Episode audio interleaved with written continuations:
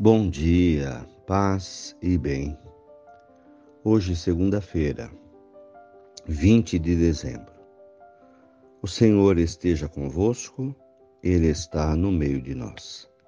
Evangelho de Jesus Cristo, segundo Lucas, capítulo 1, versículos 26 a 38. No sexto mês, o anjo Gabriel foi enviado por Deus a uma cidade da Galiléia, chamada Nazaré a uma virgem prometida em casamento a um homem chamado José. Ele era descendente de Davi, e o nome da virgem era Maria. O anjo entrou onde ele estava e disse: Alegra-te, cheia de graça, o Senhor está contigo. Maria ficou perturbada com essas palavras e começou a pensar qual seria o significado da saudação.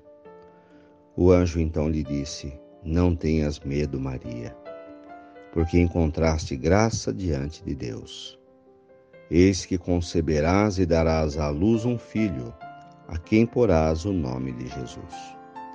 Ele será grande, será chamado Filho do Altíssimo, e o Senhor Deus lhe dará o trono do seu pai Davi. Reinará para sempre sobre os descendentes de Jacó, e o seu reino não terá fim.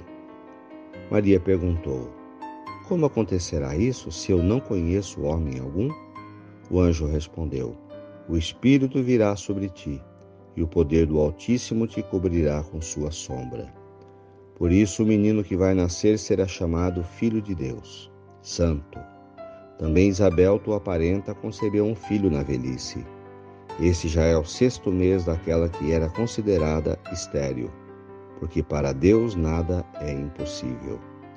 Maria então disse: Eis aqui a serva do Senhor. Faça-se em mim segundo a tua palavra. E o anjo retirou-se. Palavra da salvação. Glória a vós, Senhor. Irmãos de fé. O Evangelho de Lucas hoje nos apresenta a vocação de Maria de Nazaré de Nossa Senhora. O chamado para a missão. O entendimento da missão. A aceitação da missão. E a sua palavra final: faça-se em mim segundo a vontade de Deus, porque eu sou uma serva do Senhor. Esse evangelho se aplica a cada um de nós, irmãos também chamados por Deus a viver uma missão, a descobrir na nossa vida a vontade de Deus. E a vontade de Deus é aquela que se manifesta hoje, no aqui e no agora. E cabe a nós dizer sim ou não. O exemplo de Nossa Senhora nos convida a dizer Sim. Senhor, eis-me aqui. Sou teu servo, sou tua serva. Faça-se em mim segundo a tua vontade. Quando entendemos a vida com esse olhar de fé, com esse olhar de chamado, de missão, e aceitamos,